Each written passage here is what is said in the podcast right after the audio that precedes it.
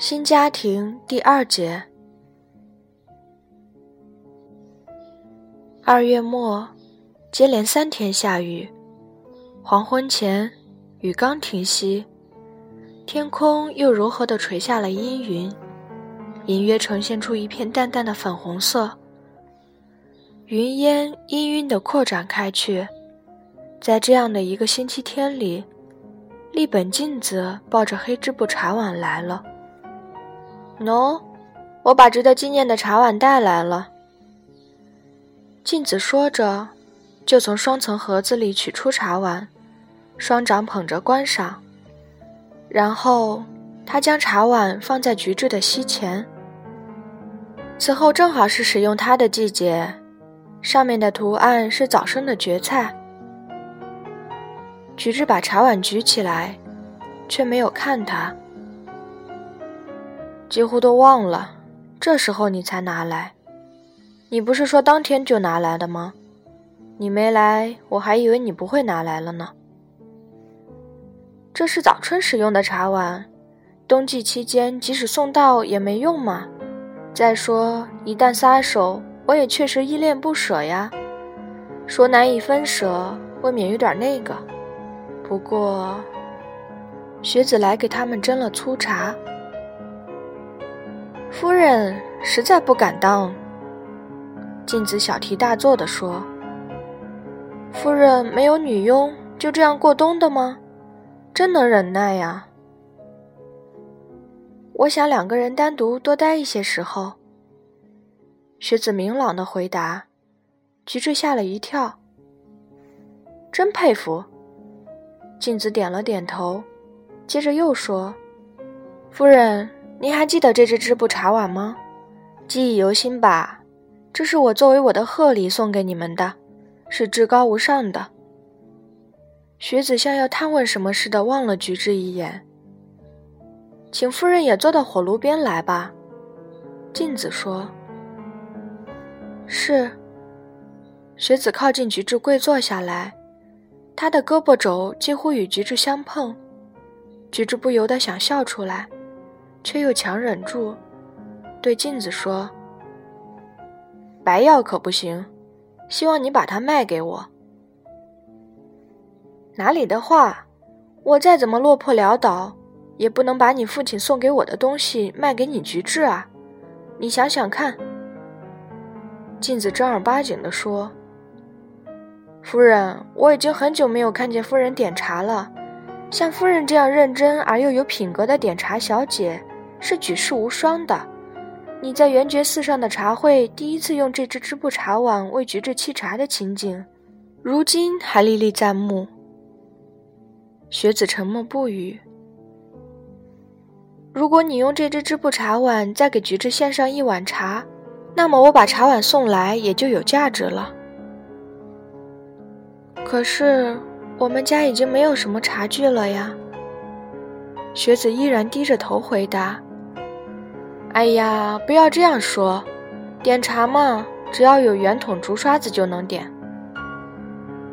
哦，请一定好好爱护这只织布茶碗。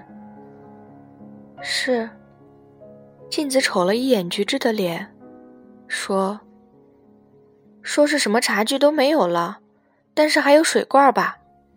那个制野水罐，他已经做插花用了。”菊治赶忙说：“水罐是太田夫人的遗物，菊治也确实把它保存了下来，还把它带到这个家里来，收藏在壁橱里。几乎忘却了的东西，突然被镜子点了出来，菊治大吃一惊。可以想象，镜子对太田夫人的憎恶还延续到现在。学子也相送镜子到了大门口。”镜子在门口仰望着天空，说：“街上的灯光仿佛照耀着整个东京的天空啊。天气逐渐转暖，太好了。”镜子耸起一边肩膀，摇摇晃晃地走了。学子依然跪坐在大门口。什么夫人夫人的叫唤，好像有点造作。令人讨厌啊！实在讨厌，他大概不会再来了。菊治也在大门口站了一会儿。不过他说街上的灯光仿佛映照着整个东京的天空，这句话倒是挺漂亮的。学子走下来，把大门门扉打开，望了望天空，又回过头来想把门关上。这时，只见菊治也仰望着天空，他有点踌躇了。可以把门关上吗？啊，真是暖和起来了。他们折回了餐室，织布茶碗仍然摆放在那里。学子等着把它收拾起来，菊治却说想上街去。他们登上高台的宅邸街，学子在没有行人的地方主动拉着菊治的手。学子好像要用手来表现体贴，然而冬天的水把他的手弄粗糙了，掌心也变得粗硬了。那只茶碗不是白药，是买的吧？学子突然问道：“啊，要把它卖掉？是吗？他是来卖茶碗的吧？不，我要把它卖给古董店，只需要把卖的钱退还给利本就行。”哎呀，要卖吗？那只茶碗在圆觉寺上的茶席上出现时。学子，你也听说了不是吗？刚才立本也说了，那是我父亲送给立本的。茶碗到我父亲手里之前，是太田家收藏的。这只茶碗有这样一段来历，所以……可是我对这种事毫不介意。是好茶碗的话，你就留着好了。毫无疑问，这是一只好茶碗，但正因为是好茶碗，就更应当为茶碗本身着想，把它交给古董店，要让它去向不明，我们完全不知道才好呢。菊治终于使用了文子信中要让它去向不明的语言。他从立本镜子那里把茶碗要回来，也是按照文子信中的嘱托办的。那只茶碗有那只茶碗高尚的生命，就让它离开我们，继续生存下去吧。我所说的我们这些人当中，没有包括学子。那只茶碗本身是坚强而美丽的，它的姿影并没有让不健康的固执缠绕。然而，伴随着茶碗的我们的记忆却是糟糕的，它玷污了茶碗。又让我们亲眼看见。我所说的我们，充其量也不过是五六个人。过去不知有几百人珍惜地把那只茶碗保存并传承了下来。那只茶碗制成之后，可能已历经四百年了。所以从茶碗的寿命来看，太田先生、我父亲和立本静子拥有它的时间，不过是极短暂的时间。宛如薄薄的云层飘过时投下的影子。假如它能够传承到健康的持有者手里就好了。即使我们死了，那只织布茶碗还会在某人那里完好的存在。我觉得这样就很好。是吗？你有这样的想法，不要把它卖掉不是更好吗？我倒无所谓呀。不是舍不得放手呀，我一向对茶碗就不执着。我想用那只茶碗清除掉我们的污垢，让立本持有它，我觉得很不舒服。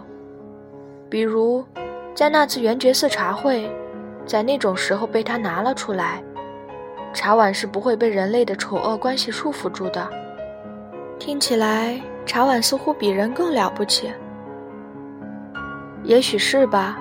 我不十分懂茶碗，但是好几百年来，识货的人把它传承了下来，因此我不应该打碎它，还是让它去向不明吧。即使把茶碗作为我们对往事的回忆留下来，我也是能够接受的呀。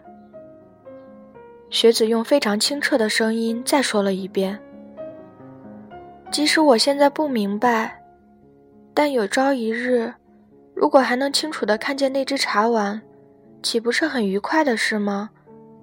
早先的事我倒不介意，如果你把它卖了，日后回想起来，不会觉得寂寞吗？不会，那只茶碗的命运是离开我们不知去向呀。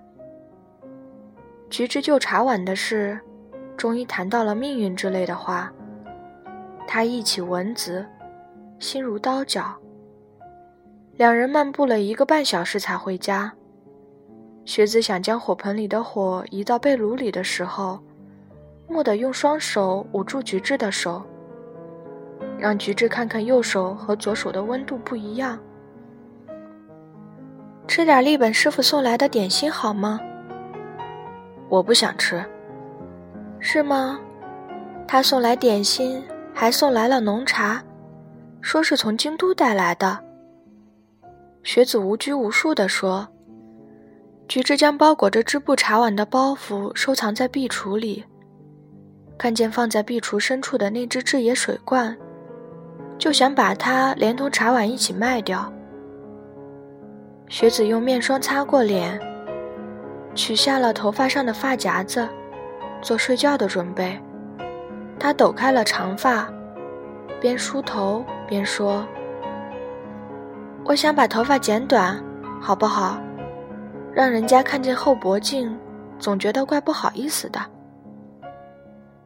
他说着，撩起后发，让菊治看了看。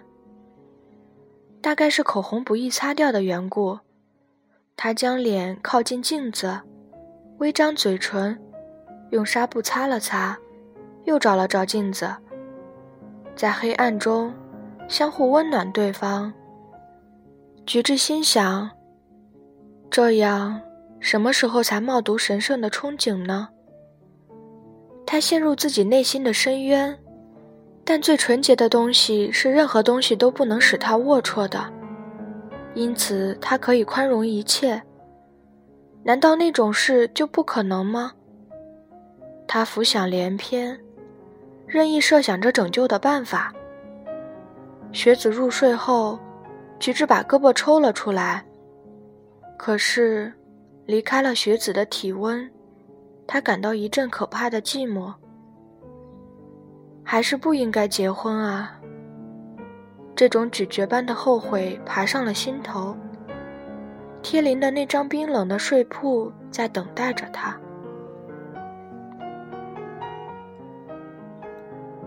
新家庭第二节到此结束，感谢您的收听。